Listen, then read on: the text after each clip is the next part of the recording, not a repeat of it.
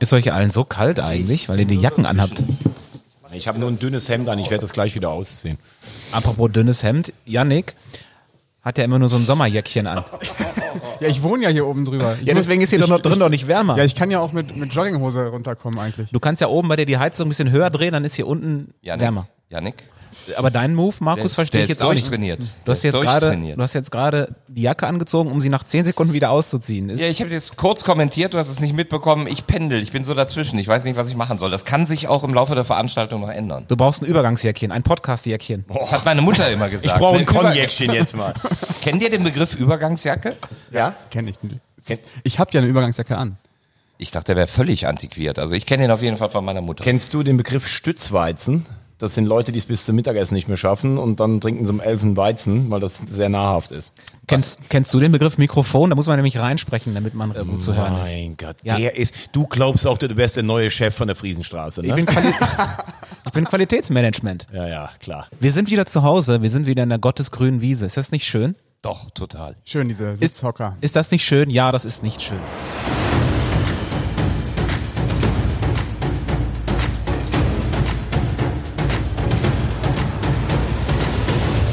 Wer hat das gesagt? Ich habe das gerade gesagt. Nein, es ist natürlich toll, dass wir wieder da sind in Gottes grüne Wiese, unsere Stammkneipe in Köln. Wir mussten oder wir wurden ausquartiert aus Karnevalsgründen und jetzt sind wir zurück in unserer Heimspielstätte. Sind sozusagen. wir all wieder he, ne? Oder warst du Karneval hier, Thomas? Nee, ne? Ich glaube auch hier hat man mich irgendwann mal gesehen, ja. Auf meinem Streifzug. Wie erfährst du eigentlich dann immer nach Karneval, wo du überall warst? Wo ich war, genau. Audiobeweis, der dritte Liga-Podcast, geht in eine neue Runde. Äh, wir begrüßen Thomas Wagner, Markus Höhner, Yannick Barkic und mein Name ist Tobi Schäfer. Ähm, Äh, ich möchte eine Sache mal vorwegklären, lieber Becky. Schön, dass du wieder da bist. Ne? Es war ja schon auffällig, warum du letzte Woche gefehlt hast. War, hast du es einfach nicht verkraftet, dass das blaue Ballett das Derby verkackt hat und das weiße Ballett als Sabine durch Berlin gefegt ist? Ging es dann einfach nicht mehr? Hast du gesagt, das ist zu demütigend, wenn du jetzt hier aufläufst? Überhaupt nicht. Ich kann, ähm, man muss auch Jönne können. Der, ähm, der erste FC Köln spielt Man im muss Moment, auch gönnen können. Wir sind hier international. Spielt ne? im Moment so gut, dass ich sage, sie erreichen auf jeden Fall Platz 7 und die Europa-Quali. Und der HSV ist, also ganz ehrlich, ich war mit Yannick am Wochenende in Mannheim. Normalerweise klebe ich dann immer bei Sky Go dran. Ich habe es emotionslos über mich ergehen lassen.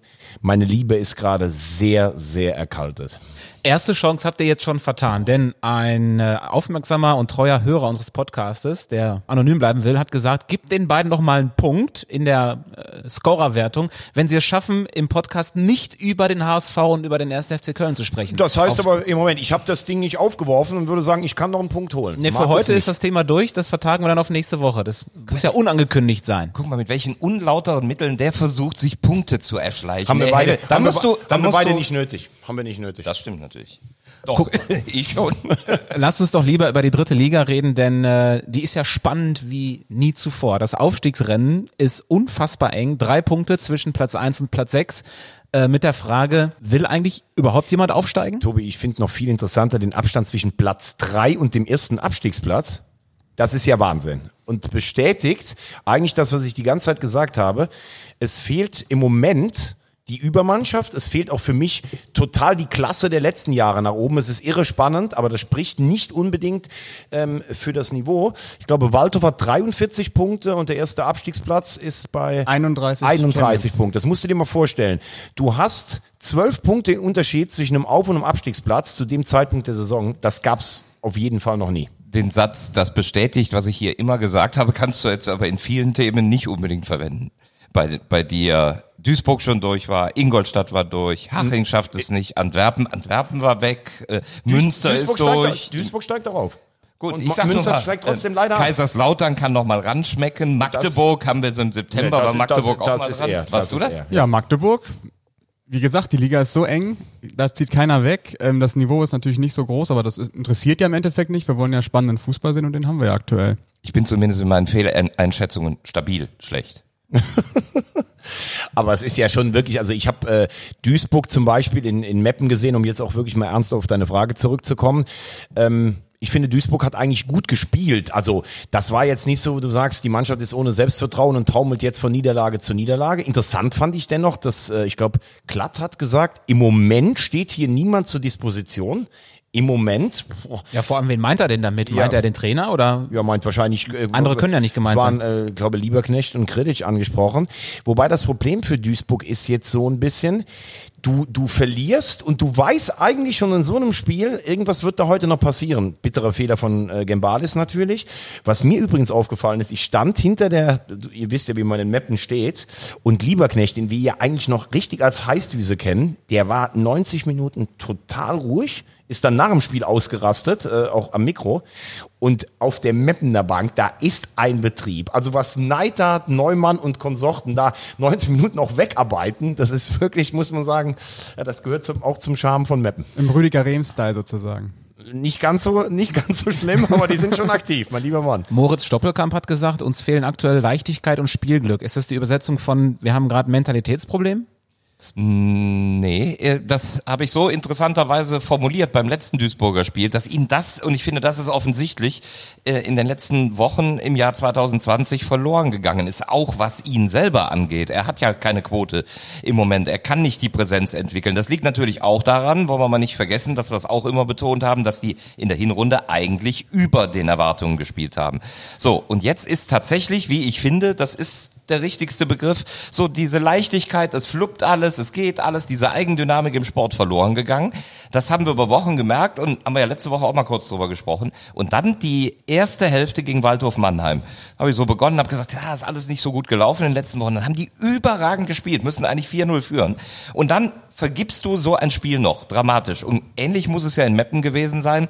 Die haben ja zwei Riesenchancen zu treffen. Auch der Bidumbu, ganz, Budimbu, ganz am Ende noch. Äh, und deswegen war der Lieberknecht auch sauer. Der hat einfach gesagt, gut, das kann ja passieren, dass du hier nicht gewinnst. Das ist schwierig in Meppen. Aber dass du zumindest diesen Punkt mitnimmst, um wieder eine Stabilität zu bekommen. Und das hat wehgetan. Deswegen Freitag Magdeburg ist mega wichtig. Ich fand, ich fand die Aussage von Lieberknecht nach dem Spiel ähm, ganz interessant. Der kam ja zu dir an ins, äh, ins Interview und hat direkt gesagt, wir werden zurückschlagen. So direkt Fokus auf Freitag. Der wollte direkt die Spieler wieder scharf machen, weil er schon merkt, dass die, das Ding jetzt richtig was aus der Hand geht. Ne? Also die könnten ja gefühlt schon durch Erst sein. war das Scheiße gesagt als allererstes. Als er Genau, kam. aber dann direkt, wir werden zurückschlagen am Freitag gegen Magdeburg, die Spieler wieder direkt so unter Feuer gestellt und der will jetzt richtig dagegen ankämpfen, auch medial, um da irgendwie keine Krise groß reinzureden. Ähm, ich find's interessant in Duisburg. Also wir haben ja letztes Mal gesagt, die können auch ohne Stoppelkamp und Daschner. Und in der Hinrunde haben wir das ja gesagt, als die ein paar Mal gefehlt haben, aber anscheinend können sie es nicht, weil in der Rückrunde haben sie beide noch nicht so performt. Lieberknecht war so on fire in deinem Interview. Du hast dir ja schon den Drei-Stufen-Plan zurechtgelegt und wolltest das Interview unterbrechen, ne? Was mir nur bei Duisburg aufgefallen ist, in der Hinrunde sind sie eigentlich ohne Probleme durchgekommen. Dann haben wir schon mal bei einem Spiel spekuliert, vor dem Spiel in Münster, dass die Leichtigkeit ein bisschen weg wäre. Da haben sie gesagt, naja, das ist nicht so, sind aber eigentlich mit vielen Unentschieden durch diese Phase gekommen. Dann haben sie gewonnen ähm, in Münster und ich glaube noch ein Spiel. Dann haben wir gedacht, eigentlich ist die Krise jetzt beendet. Und Nee, nach Münster haben sie nichts mehr gewonnen. okay, Genau. dann war es das Spiel in Ein Münster. Sieg in, genau. in diesem Jahr. Und in Münster haben sie trotz des hohen Ergebnisses, finde ich, relativ glücklich gewonnen. Gegen einen schwächelnden Gegner mit ziemlich krummen Toren von Sliskovic. Ja, aber oft ist das ja dann genau das Ding, okay, du gewinnst dann ein Spiel und Stimmt. dann krie- kriegst du wieder Leichtigkeit. Dafür haben sie gegen Braunschweig, finde ich, zum Beispiel richtig gut gespielt und haben nur einen Punkt geholt. Und jetzt sind sie tatsächlich in der Krise drin. Das kann man ja jetzt auch nicht mehr wegdiskutieren angesichts der Ergebnisse. Markus, du hast gesagt, äh, Lieberknecht war hauptsächlich sauer, weil sie dann nicht mit 0-0 nach Hause fahren, sondern weil sie wieder ein Gegentor gekriegt haben. Irgendwie zwölfmal hintereinander jetzt äh, nicht zu Null gespielt. Ähm, und wir haben über Vincent Gambalis vor einigen Wochen gesprochen und ihn sehr gelobt. Jetzt hat er den Fehler gemacht, weil natürlich irgendwie der Druck durch so eine Situation auch steigt. Die Erwartungshaltung ist da. Jetzt mm, fangen die Jungs vielleicht an zu denken. Äh, wäre die Lösung, Comper wieder reinzunehmen und Erfahrung hinten reinzusetzen? Möglicherweise, weil, weil eigentlich hast du alles gerade selber mit der Beschreibung schon genau erklärt. Das hast du ja ganz oft bei jungen Spielern, die werden reingeschmissen und alle sagen, boah, der hat, der hat die Bewährung, der hat's geschafft.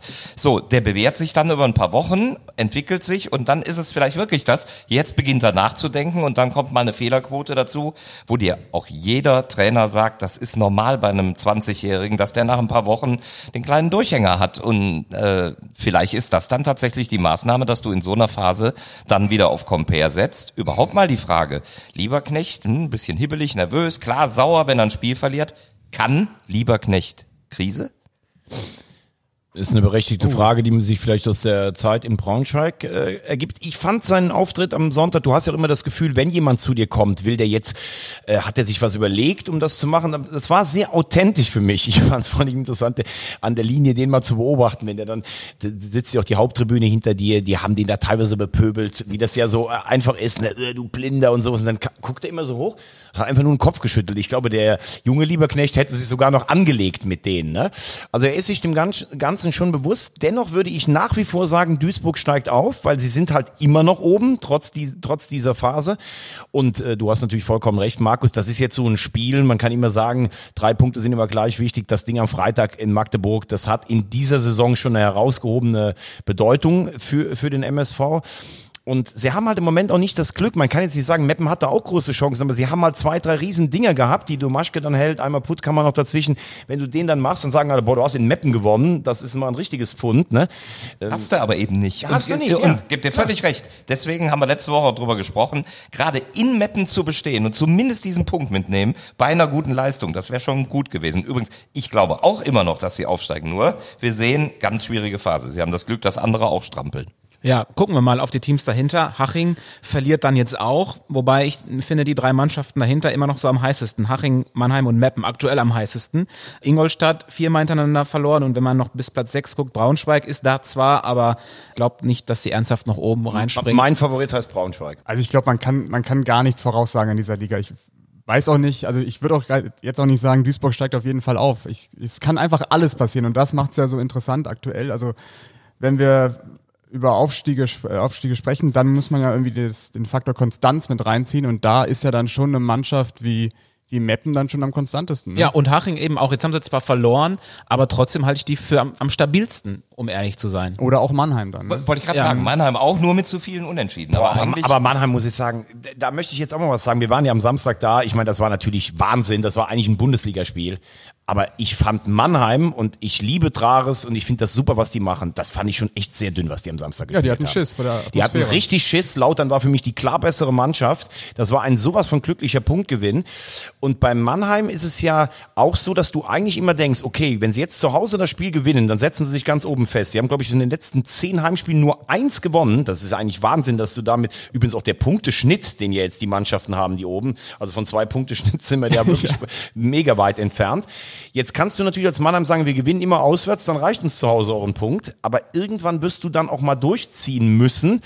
Und wenn du genau hingehört hast, auch in das Halbzeitinterview mit Markus Scholz, also das ist schon ein Riesenthema in der Kabine, dass die Verträge nicht verlängert werden, dass der Vertrag von Trares nicht verlängert ist.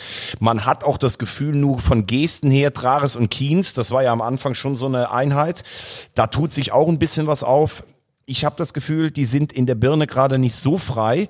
Natürlich kannst du sagen, wenn du die zweite Liga aufsteigen kannst, dann spielt das erstmal keine Rolle. Aber das ist ein gravierendes Thema im Moment. Aber dann noch den Punkt zu holen, kurz vor Schluss den Ausgleich zu machen und einfach eine Mannschaft zu sein, die man nicht schlagen kann. Die sind seit zwölf Spielen ungeschlagen. Auswärts, du hast es auch gesagt, seit 500 Spielen ungefähr. Das ist schon ein Fund, finde ich. Und wenn du diese Konstanz bis zum Ende der Saison durchspielst und alle anderen aber irgendwie äh, nicht hervorstechen, so dann bist du auf einmal unter den ersten dreien. Warum nicht? mein Lieblingsthema Kopfsache, was du bei Mannheim siehst. Du sagst, die kommen hin, also erstmal das Problem, die tun sich zu Hause schwer. Das siehst du auch, wenn du die Spiele siehst. Ich war davor beim Jena-Spiel, da war genau das Gleiche. Da sind sie auch dem Rückstand hinterhergelaufen, haben aber zu Hause zumindest die Mentalität zu sagen, wir machen das späte Ding noch. Ähm, das haben sie gegen Jena geschafft, das haben sie jetzt wieder geschafft gegen den FCK und haben auswärts diese Mentalität. Beispiel Duisburg, liegst zur Pause 2-0 aussichtslos hinten und drehst es noch. Also das sind Mechanismen, die sich bei Mannheim wiederholen und in der Summe, finde ich, ist es alles ein bisschen wackelig, gerade zu Hause, aber stabil. Aber das, was Veggie eben angesprochen hat, dieses Problem, was jetzt gerade so ein bisschen schwillt in der Mannschaft, die Vertragsverlängerung, das wird, glaube ich, in den nächsten Wochen noch äh, richtig groß werden. Ich, ich verstehe es auch ehrlich gesagt nicht so ganz. Nehmen wir mal ein Beispiel, Kevin Konrad. Du hast als Trainer, baust du auf den, das ist jetzt sicherlich kein überragender Fußballer, aber der ist sehr wichtig für die Statik dieser Mannschaft. Der hat sich in der Endphase der letzten Saison, als sie aufgestiegen sind, mit einer Verletzung durchgeschleppt. Da kann es ja nicht um so viel Kohle geben, dass man nicht zu dem sagt, pass auf, du kriegst auf jeden Fall noch ein Jahr Vertrag, ob dritte oder zweite Liga. Da scheint ja irgendwas Substanzielles zu sein. Und das finde ich schwierig. Und ich wage jetzt mal eine Prognose. Ähm, gucken wir mal auf die andere Seite der Medaille, ohne vom Aufstiegskampf wegzugehen. Bei Lautern würdest du jetzt sagen, aus so einer Leistung in Mannheim musst du nochmal so viel mitziehen, dass du jetzt das Spiel zu Hause gewinnst gegen Meppen, um dich von unten abzusetzen. Wahrscheinlich gewinnen sie es aber nicht. Genauso wie du bei Mannheim sagen würdest, boah, jetzt hast du zu Hause echt dich zu einem 1-1 gequält, vielleicht reicht, reißt jetzt mal deine Auswärtsserie. Du kannst in dieser Liga überhaupt nichts vorhersagen, weil all das, was wir normal sagen mit Momentum und so, das greift irgendwie alles nicht. Und deshalb sind für mich fast die Mannschaften wie Würzburg, und 60, die am längsten, nein, jetzt ganz ehrlich, Würzburg macht auf mich im Moment den fast stabilsten Eindruck, die kommen von hinten, die haben nichts zu verlieren, auch 60, meinst du, was dir so ein Sieg natürlich noch geben kann? Wahrscheinlich spielen sie jetzt am Wochenende wieder entschieden oder verlieren oder sowas, ne? Was mit Antwerpen? Stimmt, Antwerpen, die Wundertüte aus Braunschweig. Ja, natürlich. Ich, ich, diese These bleibt stabil. Die habe ich, ich habe irgendwann gesagt, ich glaube, der wird was bewegen und natürlich ist so ein Spiel ein Indiz, zumal genau das funktioniert. Die vier Offensiv, die drei Offensivochsen da vorne funktionieren. Das ist das Kapital dieser Mannschaft. Das passt zu Antwerpen. Wucht, Präsenz. Ja, und ich glaube weiter daran, dass er sich oben noch einmischt. Und Übrigens, ich habe jetzt mal zumindest das letzte Wochenende spricht nicht Der dagegen. Tabellenführer hat 1,7 im Schnitt. Äh, Das ist ja, das ist Wahnsinn. Das brauchst du aktuell für den Klassenerhalt. Eigentlich ja, ne? Ja. Das hast du, das hast du irgendwo gelesen. Jetzt hast du künstlich so ein bisschen in den Taschenrechner reingetippt. Nein, ich hätte ja sagen können, ich habe es gerade mit Mathe-Leistungskurs ausgerechnet. Nein, ich habe hier ganz offensichtlich in den Taschenrechner reingerechnet. Ja, vor allem, wie gesagt, haben ein Spiel in diesem Jahr gewonnen, Duisburg bisher, und sind trotzdem noch Tabellenführer. Das äh, sagt alles aus über ja, das, was in den nächsten Wochen noch ansteht. Also ich finde es eher schön, dass man, dass man einen spannenden Aufstiegskampf hat und da fehlt mir jetzt nicht irgendwie eine besondere Qualität, dass da irgendeine Mannschaft äh, groß aufspielt. Also ich habe es dann lieber so als äh, eindeutig. Ich finde es unfassbar erstaunlich, wie das auf Augenhöhe ist, wie, wie die ihre Phasen haben. Dann werden wir jetzt gleich auch zu Kaiserslautern kommen. Wie, wie oft haben wir über die gesprochen und zu Recht unter Schommers die Entwicklung gesehen und gesagt, boah, wenn die so weitermachen. Und jetzt wieder das. Und also Wahnsinn. Mir graut's schon vor dem äh, Tabellenrechner am letzten Spieltag, welche Möglichkeiten es gibt. Oh Gott.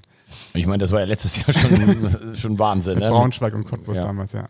Vielleicht kurz mal was nicht Sportliches und äh, das betrifft auch Kaiserslautern. Äh, beim Spiel in Mannheim gab es im Fanblog von äh, Waldhof Mannheim ein Plakat, auf dem das, glaube ich, aktuell meist zitierte Wort in ganz Deutschland stand. Hurensohn.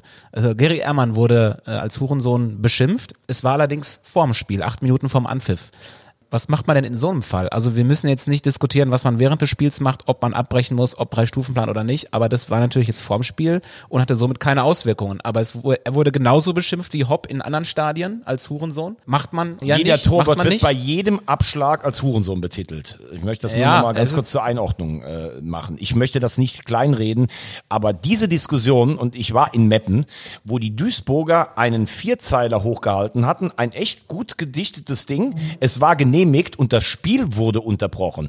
Wir haben eine Eskalationsstufe im Umfeld erreicht, weil, glaube ich tatsächlich, die Bayern sich an, den, äh, an die Spitze dieser Lokomotive gesetzt haben und das wirst du nicht mehr aufhalten können. Wir haben jedes Maß verloren und ich frage mich schon, warum jahrelang bei Rassismus sowas nicht passiert und jetzt, weil die Bayern selbst erstaunt sind, dass es in ihrer Kurve war, springen jetzt alle da drauf. Ich finde das sehr, sehr schwierig, was im Moment ist und ich befürchte, wenn das so weitergeht, kann uns so der Coronavirus vor vielen Spielabbrüchen retten.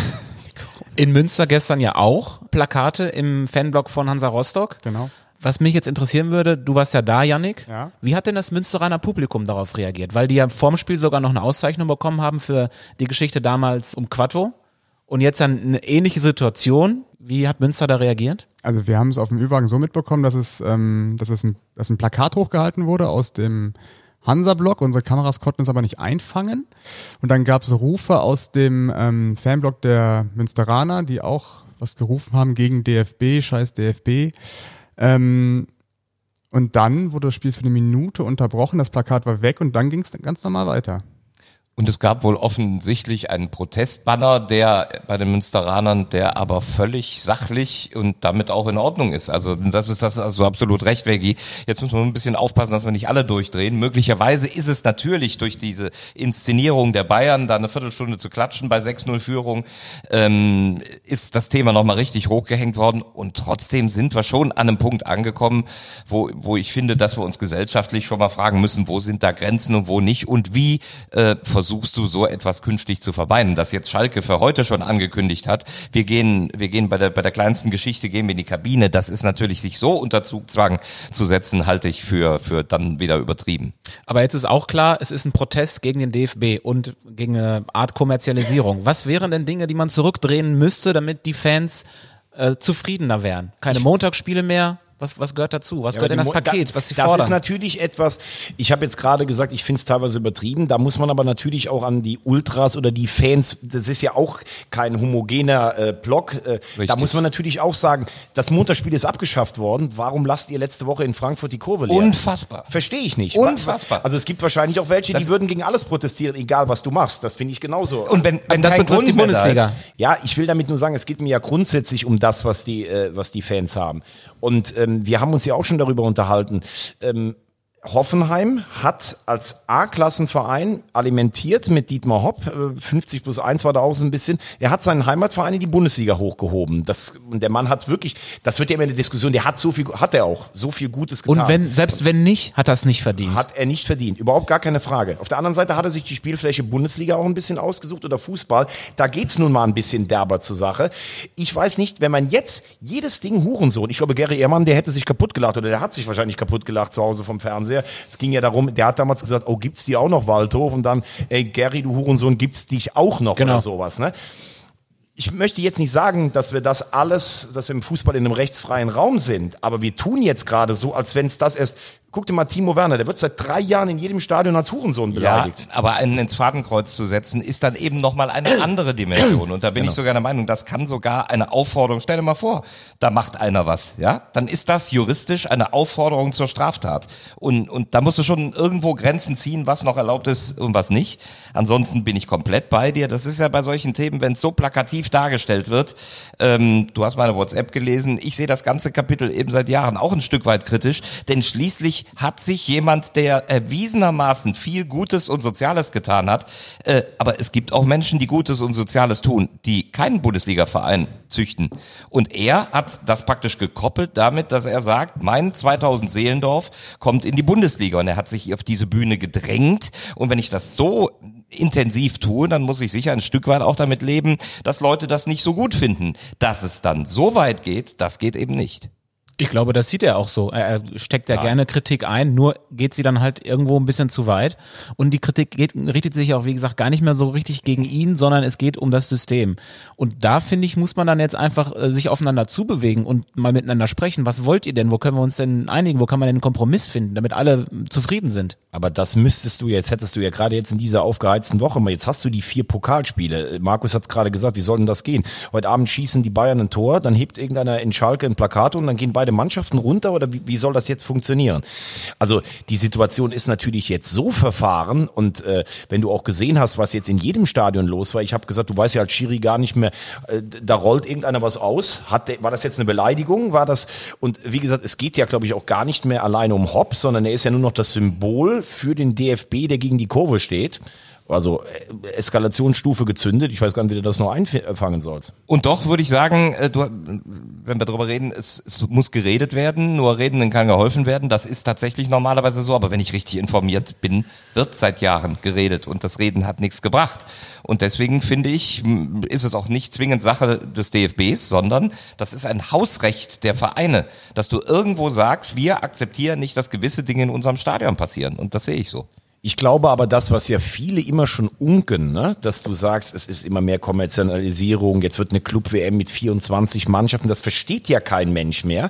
Und ich glaube, die Leute sind auch irritiert darüber, dass jetzt plötzlich alle wie verrückt sich da drauf stürzen, während wir, ich nenne nun mal Katar, Menschenrechte, Werbepartner von einem, der sich vorne an die Lok, Gazprom, Emirates und sowas, reden wir da noch darüber, über Menschenrechte und Menschenwürde?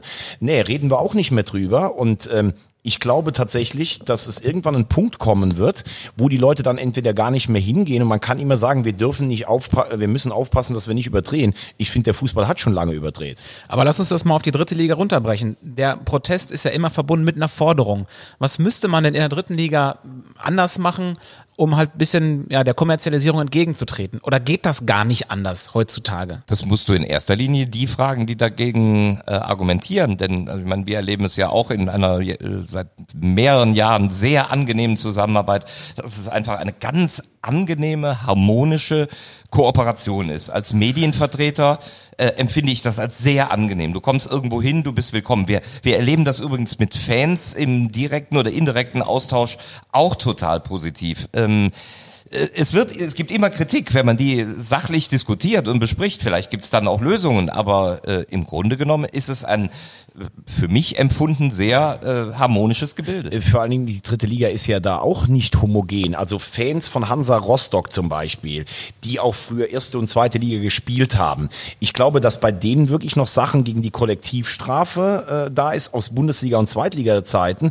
Wenn jetzt jemand in Groß Asbach oder sowas einen Banner hochhält, dann geht's glaube ich mehr darum, wir solidarisieren uns als Kurven auch mit den Kurven der ersten und zweiten Liga. Denn in der dritten Liga muss man ja ganz ehrlich sagen, Richtung kommerziell äh, Kommerzialisierung. Also ich finde, das ist alles noch sehr bodenständig. Das ist Fußball, der richtig Spaß macht. Also da kannst du jetzt, glaube ich, nicht den DFB kritisieren für Verhältnisse in der dritten Liga, wenn wir vielleicht von dem Montagsspiel jetzt mal absehen. Aber da ging es, glaube ich, jetzt am Wochenende vor allen Dingen auch Flagge zu zeigen mit den Fangruppierungen aus Liga 1 und 2. Genau, in der dritten Liga geht es, glaube ich, primär um die Montagsspiele. Das ist ja das große Problem bei den Fans. Ähm, da steht natürlich immer ein Zwiespalt zwischen Verein und Fan, weil die Vereine wollen so viel Geld wie möglich ähm, generieren vom TV-Partner. Der TV-Partner sagt, ja gut, dann brauchen wir Anschlusszeiten, wo wir Exklusivrecht haben montagsabends. Ähm, und dann kommt das zum Krach einfach zwischen diesen drei Parteien. Man muss halt wissen, was man will. Geld oder Stimmung oder beides. Man muss halt alles irgendwie kombinieren können. Und Tobi, ich glaube, es kann auch nicht sein, dass Fangruppierungen immer einfach per se mal gegen alles sind. Also wir wollen äh, mehr Geld reinholen. Ich glaube, viele gibt's, die würden immer noch Samstag 15.30 Uhr alle gleichzeitig spielen. Und ähm, man muss sich als Verein oft auch fragen, ob du nicht diesen Gruppierungen teilweise auch zu viel Raum einnimmst. Das heißt immer so, ja, die sind für die Stimmung verantwortlich. Teilweise Kartenkartelle, da kommen gar keine anderen mehr hin. Wer einfach mal nicht mitmacht, der wird direkt auch blöd angeguckt oder teilweise noch mehr. Also wir dürfen jetzt auch nicht so tun, als wenn das alles nur Pfadfinder sind, die äh, für den alten Fußball Plakate hochhalten und dabei vielleicht ein bisschen übers Ziel hinausgeschossen sind. Also da gibt's natürlich auf der Seite der Fankurve, wenn ich jetzt eben die Verantwortlichen kritisiert habe, auch Leute, mit denen kannst du gar keinen Dialog führen. Das ist halt auch sehr schwierig. Ja, und welche auch mit viel Macht in den Vereinsstrukturen, ne? dass Das Vorstandsmitglieder ne? genau. Genau. nur ins Amt kommen, weil eben die Ultras hinter ihnen stehen. Ganz genau. Und das ist, glaube ich, generell ein ganz großes Problem. Dann lass uns wieder sportlich werden. Äh, den Aufstiegskampf haben wir schon, aber ich finde es nicht weniger spannend, wenn wir nach unten gucken in der dritten Liga. Und da tut sich gerade Viktoria Köln hervor mit zwei äh, 1 zu 0 Siegen hintereinander. Ingolstadt geschlagen. Äh, Pavel Dotschew hat gesagt, wir haben schon so viel durchgemacht, uns wird in dieser äh, Saison nichts mehr erschüttern. Was sagt ihr zur Wiederauferstehung? Also eine Wiederauferstehung ist vielleicht auch ein bisschen übertrieben, aber ich meine, Viktoria Köln ist wieder da. Doch, kann man schon sagen, eine Wiederauferstehung. Also wir haben ja, wir haben die ja schon abgeschrieben im Winter. Wir haben ja gesagt, mit der Abwehr holt sie gar nichts im Endeffekt in der Liga. Da mussten sie stark reagieren auf den Transfermarkt, haben ordentlich eingekauft. Ich glaube, fünf Neuzugänge und alle fünf waren, glaube ich, auch schon, zumindest die Offensivkräfte, alle an, an einem Tor beteiligt. Leverenz geht natürlich durch die Decke. Jetzt haben sie endlich mal auch einen sicheren Torwart, der auch mal die Null halten kann. Also mich wundert schon, dass Viktoria so stark jetzt zurückkommt. Ich erinnere mich an das letzte Spiel vor Weihnachten, Heimspiel gegen Hansa Rostock, komplett vor die Wand gefahren, alles lag am Boden und da hat sich Franz Wunderlich in einer Form dahingestellt und dem Dotchef den Rücken gestärkt, aber wirklich so, dass man gesagt hat, also so wie der sich rauslädt, der kann den nicht rauswerfen. Alle, also oder viele gingen davon aus, dass er jetzt eigentlich auch diese Registerkarte ziehen muss und wird. Und er ist stabil geblieben und ich finde das bewundernswert, weil es wirklich nicht alltäglich ist. Und wenn du dann so die Kurve zu kriegen scheinst, äh, Leverenz ist natürlich eine Mega-Personalie. Ne? Ähm, warum der bei seinen letzten Stationen nicht funktioniert hat, müsste man ergründen oder wissen oder vielleicht wusste man was. Äh, das wäre dann ein Risiko gewesen. Davor in Kiel war er schon sehr gut und er bringt ja wirklich ähm, Potenzial auf den Platz und insofern die Gradlinigkeit des Vereines und die Art, wie sie sich jetzt verändert haben, gibt ihnen recht. Ich finde es sehr interessant, wie Vereine dann im Winter auch reagieren. Ne? Also grundsätzlich würde ich, wenn ich jetzt Trainer oder Verantwortlicher wäre, im Abstiegskampf würde ich natürlich immer denken, habe ich Spieler, die Tore schießen können? Hat Viktoria Köln? Es ist kein großes Geheimnis, dass wenn du die schlechteste Abwehr hast, wirst du wahrscheinlich absteigen. Aber ich glaube, eine Abwehr zu stabilisieren, auch vielleicht mit Nachkäufen, ist leichter als die Kreativität zu kaufen. Guck dir Münster an im umgekehrten Fall. Die haben es andersrum gemacht. Die äh, rühren hinten Beton an und hoffen, dass vorne einer durchrutscht. Aber da hat die Viktoria natürlich, wenn sie hinten einigermaßen stehen, so viel Qualität, dass ich glaube, dass sie von unten wegkommen. Ist natürlich keine Frage, dass das Spiel am Wochenende Viktoria gegen Münster, also ich weiß gar nicht, wenn wir sagen drei, sechs, neun, das ist wahrscheinlich ein 15-Punkte-Spiel oder sowas, ne? Wobei sie haben ja den Vorteil, dass sie auf, an beiden Enden nachgebessert haben. Ne? Ja, klar. Das, äh, und wenn du diese wirtschaftlichen Möglichkeiten hast, äh, dann ist das natürlich ein Pluspunkt. Viktoria hat jetzt genauso viele Punkte wie Halle.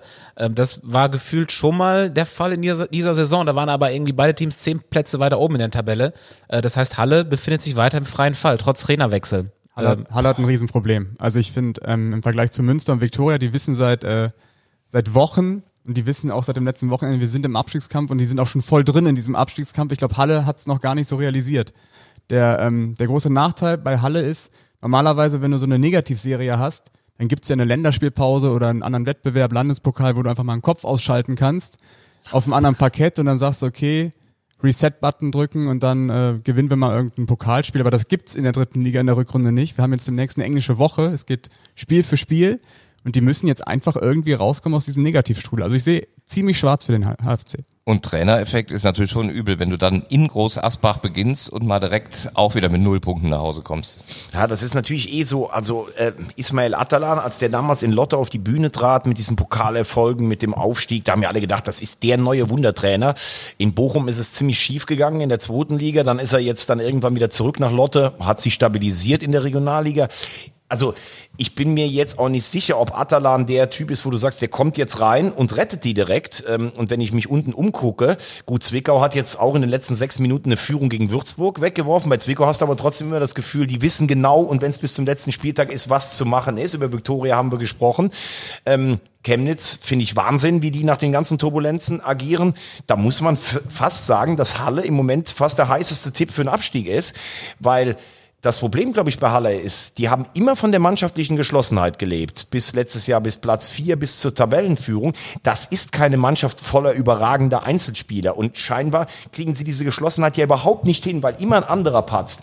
Weil, weil irgendwie wahrscheinlich auch am Anfang, oh, wir, wir steigen wieder nicht auf. Dann hast du eine Enttäuschung, lässt mal drei, vier Spiele ins Land und dann plötzlich denkst du, oh, es sind nur noch sechs Punkte. Jetzt sind es nur noch, wie viel sind es jetzt äh, noch nach unten? Ich weiß auch gar nicht, ob die Mannschaft dem Ganzen jetzt nervlich gewachsen ist, wenn du so von oben runter rauschst. Also das ist echt eine ganz schwierige Situation. Ein Punkt. Ein Punkt. Ein ja. Punkt auf Chemnitz und jetzt spielst du zu Hause gegen Ingolstadt. Ja, Kai, äh, Kai Eisele hat auch gesagt, der Trainer hat uns eigentlich einen super guten Plan mit auf den Weg gegeben, nur wir haben es da nicht umsetzen können. Aber das Was sind auch viele ganz naja, ehrlich, aber sind ja gut, aber das sagst du nicht, wenn du jetzt irgendwie den Doch. Trainer kacke findest. Also ganz ehrlich, das finde ich übrigens auch richtig scheiße. Das sage ich jetzt mal ganz klar. Das hat nichts mit Eisele zu tun. Da ist jemand wie Ziegner, der hat jahrelang gut gearbeitet und da kommt ein, ein anderer Trainer. Du verlierst in Groß Asbach und dann, ey, wir haben aber einen super Plan mit in der Hand gehabt. Also ganz ehrlich, nach so einem Spiel sagst du besser mal gar nichts. Ja, er hat ja nicht gesagt, dass Ziegner immer Scheißpläne Ja, hatte. aber was ist denn das? Ich habe einen super Plan in Groß Asbach gehabt und habe 0-1 verloren. Also hör mir bitte Nein, das auf. ist ein- es ist ein Das genauso, als wenn ich abends dass- mit dir weggehe und würde sagen, boah, wir hatten aber echt einen guten Plan. Im Heising sind wir hängen geblieben, aber der Plan war gut. Aber wir hatten kein Geld dabei.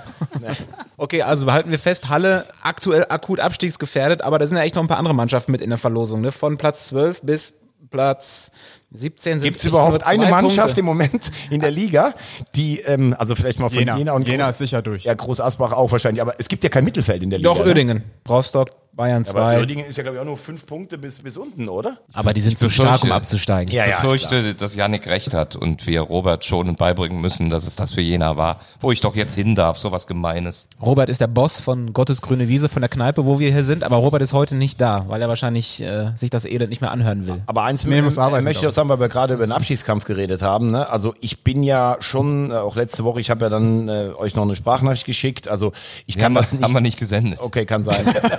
Okay, aber haben wir. ähm, ich kann das äh, irgendwo nicht ganz verstehen, was da mit Gary Ehrmann passiert ist. Ich habe das gesagt, weil ich glaube, dass dieses dieser Konflikt, der, der alternde Hero und äh, die neue sportliche Leitung schon über vielleicht längere Zeit, das hätte man ganz anders lösen müssen im Vorfeld. Ich äh, bin auch jetzt nicht unbedingt, äh, finde jetzt auch manchmal Boris Schommers, ich bin auch ein ähm, andere Mal beim Interview mit der Analyse ganz anderer Meinung als er. Aber eins ist schon klar, Also Angst hat der nicht, das muss man auch mal sagen. Also sich das zu trauen und wie der dann auch äh, jetzt in Mannheim, die Mannschaft hat eigentlich mutig gespielt, auch wie er dann den Pressevertretern gegenübertritt. Ich glaube, er würde gerne noch was zu dem Ganzen sagen. Äh, Lautern hat für mich echt stark gespielt am, am Samstag, aber ich bin jetzt mal gespannt. Für mich ist die Nagelprobe jetzt zu Hause mappen, weil wenn du das Spiel wieder nicht gewinnst, ich meine, guck dir die Tabellensituation an, das sind zwei Punkte, die Unruhe wird dann, wird dann hochkommen. Also ich habe echt ich mag, habe ja nie einen Hehl draus gemacht. Ich mag den FCK sehr. Ich habe da echt äh, ein bisschen Sorge, weil das muss jetzt auch unterfüttert werden mit Siegen. Es reicht auch kein Unentschieden mehr. Ja, genau. Das ist das Problem. Und Meppen ist da natürlich der, fast der fieseste Gegner, den du dir vorstellen kannst. Der, der ja schon Kraft Namen, das begleitet Meppen ja irgendwie, dass so ein bisschen geschmunzelt wird, auch Meppen kommt und wenn du die, wenn du dich gegen die schwer tust, ist es schon vom Image, obwohl sie ja schon ernster genommen werden in der Liga, äh, schwierig und für mich ist Meppen ja mittlerweile praktisch ein Aufstiegs Kandidat. Ja, sind sie, wenn Sind du auf die sie. Tabelle guckst. Also wenn es Mappen klug macht, dann stellen sie sich hinten rein, weil jeder weiß ja gegen den FCK, die haben Probleme, das Spiel zu machen, beziehungsweise gegen den tiefgehenden, äh, tiefstehenden Gegner zu spielen. Ähm, und dann holen sie sich ein 0-0 auf dem Betzenberg und dann ist das schon okay. Das Problem in Lautern ist natürlich auch dieser dermaßen beschissene Rasen. Also wenn du immer das Spiel machen musst und so eine Wiese da hast, das muss man ganz ehrlich mal sagen, das ist auch nicht einfach. Und dass Meppen so gut steht, obwohl sie im Winter immer ihre Leistungsträger abgeben. So, bevor ihr wieder gehässig werdet, würde ich das Finale langsam Was einläuten. ist, was ist Handler? Österreicher oder? Wir haben, wir haben schön geschrieben die Woche. Und pass auf, Moment, das Beste kommt aber. Er hat da gesagt, na warte mal, warte mal, ne? Meine Verlobte ist Österreicherin. Also vielleicht wird's ja noch. Vielleicht war ich ja nur mit meiner Zeit voraus. Ach so. Also wir haben kommuniziert Simon diese Handle Woche wird mit, österreichischer Staatsbürger gewesen sein. Futur 3 aus Rodenkirchen vom Maternusplatz oder wird was? gewesen sein, nein, Meine wird sein, Futur 1. Ich mache mal Wird folgenden vielleicht Vorschlag. sein, Konjunktiv. Futur. Damit wir dieses elendige Gebettel im Podcast nicht mehr haben, wollt ihr nicht mal nächsten Sonntagabend eine Show auf RTL austragen gegeneinander? Ich bin Wendler. Nee. Ah, doch, Laura moderiert. Warum hast wir- du nicht mitmoderiert eigentlich bei Pocher gegen Wendler, äh, Thomas? Ich wurde nicht gefragt. Ach so. Du hast deine Expertise halt im Sport und nicht in der Showbranche. Ich weiß es nicht. Wagner kann jedes Parkett bespielen. Die Show wurde doch sogar gestern beim Münster gegen Rostock gebackselt, wie man bei uns sagt, von, äh, von Strassi. Habe ich einmal kurz reingehört, oder? Ja, war ganz witzig. Ja. Strassi war gut drauf. er hat auch gesagt, dass äh, der Unterschied zwischen uns beiden, ähm, bei Barkic gibt's immer Handgel und bei Wagner gibt's immer Gleitgel. Sag mal, was ist, was ist denn? Sag mal, also jetzt muss ich mal wirklich, aber hier, jetzt wird, Ich fühle mich langsam sittlich gefährdet. Ey, Jetzt muss ich aber mal Schöne fragen, Grüße an Strassi. wo kriegst denn du das Handgel noch her? Ist doch alles ausverkauft. Ja, ich bin auf Sparflamme, wirklich. Ich hatte ja auch schon am Samstag keins dabei oder hab, hab's dir nicht gegeben, weil es ist wirklich ganz dünn. Oder ver verdünnst du es mit Gleitgel? Es ist, also Kann man doch. Nicht? Wollen wir das Quiz machen? Ich glaube ja. Besser ist das, oder? ja. Aktueller Zwischenstand beim großen Audiobeweis-Quiz. Ach, du sagst doch nicht immer. Äh, Thomas Wagner fünf Punkte, Moi fünf Punkte, Markus Höhner vier Punkte und Yannick Barkic hat drei Punkte. Wer ist dieser Moi? Heute wird so sein, ich werde auf keinen Fall punkten, denn wir machen mal wieder den beliebten Modus. Ihr müsst drei um einen, äh, ich fahre jetzt schon mal Spielernamen nennen. okay. Es gibt zehn Spieler, die in dieser Saison noch keine einzige Minute verpasst haben. Drei davon sind übrigens Feldspieler. Nennt bitte reihum einen. Wer zuerst nicht mehr weiter weiß oder einen falschen Namen nennt, der scheidet aus. Wer zuletzt übrig bleibt, bekommt den Punkt. Jetzt müsst ihr noch ausknobeln, wer anfängt. Ich habe meine Würfel-App Ja, wieder die. Würfel-App. Sollen wir die Würfel-App wiederholen? Gerne. Wer Sie- fängt denn an mit der höchsten Zahl oder der mit der niedrigsten? Ist die Würfel-App eigentlich kostenpflichtig oder kann man da In-App-Käufe machen? Hö höchste oder niedrigste Zahl? Wer fängt an? Höchste Zahl fängt an. Okay. Yannick, willst du würfeln? Mach mal. Der hat eine 2. Markus Höhner hat eine 3. Und meiner, ich habe eine 6 und würde damit anfangen. Zufälle gibt's. Okay, Oh Gott. dann leg mal los, Thomas. Welcher Spieler hat denn noch keine Minute. Minute? Ich habe ich hab überhaupt gar keine Ahnung. Ich würde jetzt einfach nur mal. Ähm, Also nochmal der Hinweis, klar sind viele Torhüter dabei, aber auch drei Feldspieler. aber du hast natürlich vollkommen recht. Man muss jetzt erstmal sich die äh, Torhüter anschauen. Und ich befürchte, dass ich schon beim ersten Mal dann einfach. Äh, aber, darf- aber warum warum darf, darf nee, der denn Moment mal, kannst du bitte Nein, ich habe mir die? Tabelle, die habt ihr doch so. alle da liegen. Aber auch das ist ja äh, Spicken, wenn du jetzt... Ja, was ist das da? Das lag ja vorher da. Okay, Tabelle lasse ich gelten. Okay, ich sag jetzt einfach Zwickau, Brinkis. Mm, Ja, korrekt. Bin ich dran? Jan-Hendrik Marx von Mannheim. So, Ja, das stimmt. Meinen Marx nimmst du dir. So was Gemeines. Lass mich überlegen. Komm, ich verabschiede mich mit Leo Weinkauf vom MSV Duisburg. Äh, stimmt. Dass ich mich verabschiede. Nein, der hat auch äh, bisher jede Minute gespielt. Thomas. Boah, jetzt wird's mir aber ganz, äh, ganz anders hier. Oh, ich habe noch eine Idee für einen Feldspieler sogar.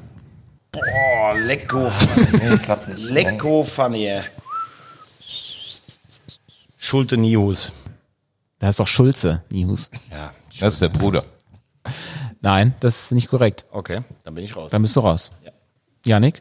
Äh, ich sag Buntic von Ingolstadt. Ja. Bin ich auch schon dran gedacht, scheiße. Markus? Ich glaube, dass Barkic einen Punkt macht heute. Wäre so Das wichtig. wäre so wichtig. Dann wäre ich zurück im Abstiegskampf, so wie Münster. Richards von Bayern München. Schade. Christian Dorda wollte ich noch versuchen, aber der, war, der hat einmal gefehlt. Äh, Schauerte, glaube ich, noch, ne? Ich, ich, ich nenne sie euch. Äh, Barkic. Punkt für Barkic. ja, genau, erster Punkt für Yannick. Herzlichen Glückwunsch. Die Spieler sind Zarte Pflänzchen weg. Kühn. Scheiße, Kühn. äh, Lennart Grill, Nico Kiewski, Markus Kolke, Brinkies, Schauerte, Weinkauf, Buntic, Marx, Königshofer und äh, Jakub Jakubow. Der alte Jakubow. Ja, Yannick holt auf. Vier, vier Da spürt man aber große Erleichterung. War das wichtig? Das war richtig. Du warst doch immer gut im Rennen. Ich war doch im Niemandsland. Ich habe doch aufgeholt von Fünf, 0 fünf, auf vier, 3. vier. Ich war bei 0. so spannend wie werden die Liga. Wahnsinn. Nächste Woche werde ich dann übrigens die Frage mitbringen von äh, dem CEO der dritten Liga, Ja, das müssen wir noch den aufklären. wir nicht mehr so nennen dürfen. Yannick, kannst du mal aus äh, rechtlichen Gründen das kurz... Ja, äh, Jochen Breideband, den haben wir vor etlichen Wochen, ich glaube zwei sind's her, äh, als CEO der dritten Liga bezeichnet. Es ist im Endeffekt der Pressesprecher des Verbandes der dritten Liga. So. Das, Ja, so lieber Jochen, ähm, sorry, ich habe mich noch nicht zurückgemeldet auf deine WhatsApp, werde ich die Tage tun. Das ist alles ein bisschen untergegangen, auch wie immer wegen des Karnevals. Und nächste Woche dann die Frage von Jochen. Kommt ihr morgen auch alle nach Leverkusen oder schaut ihr es bei Sport 1? Wir schauen zum Stadion. Wir wollen das, wir sind ja powered bei Sport 1. Kurz mal nochmal hinterlegen. Morgen DFB-Pokal, Mittwoch 17.30 Uhr beginnt die Sendung, 18.30 Uhr live bei Sport 1 im Free TV, Leverkusen gegen Union Berlin mit Stefan Effenberg. Vielleicht können wir sogar mal ein Sätzchen über Uerdingen reden. Also, live, ihr geht ins Stadion, ne? Wir machen kleine Klassenfahrt, ja. Ich bin leider nicht da. Fährst du nach Saarbrücken? Nee. Heute Abend Schalke. Ah, okay. Aber wichtig, Saarbrücken die Daumen drücken, ne? Vielleicht, die haben ja heute Abend Spiel gegen äh, Düsseldorf. Ja. Und vielleicht sehen wir sie ja nächstes Jahr in der dritten Liga. Auf jeden Fall. Was machst du auf Schalke? Plakate hochhalten? Ja, ich guck's mir einfach mal an. Ich habe äh, Karten, gute, mit Handgel und ähm, Mit Handgel und Schnitzel. genau. Ansonsten noch Ausblick auf die nächste Woche, auf den Spieltag. Veggie, wir sind Freitag in Duisburg Ja. gegen Magdeburg. Boah, das ist auch heiß, ne? Das Trainerduell Lieberknecht gegen äh, Wollitz, die Vulkane an der Linie. Und Samstag bin ich auf dem Betze. Und jetzt hat Pele genau dieses Impulsspiel, was er brauchte, dass er eine Emotionalität reinbringt, dass er da einen richtig weghaut. Und jetzt kommt er so nach Duisburg sehr heiß. Aber trotzdem das spannendste Spiel für mich am Wochenende Viktoria Köln gegen Münster. Ist da jemand von euch? Nee. Nee, ist ja Der spannend. Pfau? Der Pfau? Der V ist auch, doch, der V kommentiert. Und ich darf nach Kaiserslautern, da freue ich mich drauf. Kaiserslautern gegen Meppen auch heiß. Ja, habe ich doch gerade gesagt, sind wir doch zusammen. Ah, habe ich nicht gehört. ja, ich, bei dir habe ich schon wieder Schalke und Gel habe ich schon wieder ab. Und wenn wir uns nächste Woche wiedersehen und wir die 200 Follower-Marke bei Instagram geknackt haben, wir sind aktuell bei 196, dann können wir eigentlich mal deine Flasche Dorfclub-Wein aufmachen, solange sie noch in der dritten Liga sind. Janik, ist das okay, wenn ich die okay. hier in der Gut Gruppe mit gekühlt. euch öffne? Gut gekühlt, Gläser haben sie, glaube ich, genug hier in der Kneipe noch. Ja, könnten wir machen. Frühshoppen. Oder der 200. Follower bekommt die Flasche zugeschickt, als kleiner Anreiz. Äh, trinke ich lieber selber. Also, dann verabschieden wir uns und hören uns nächste Woche wieder, wenn es wieder heißt Audiobeweis der dritte Liga-Podcast. Gute Nacht.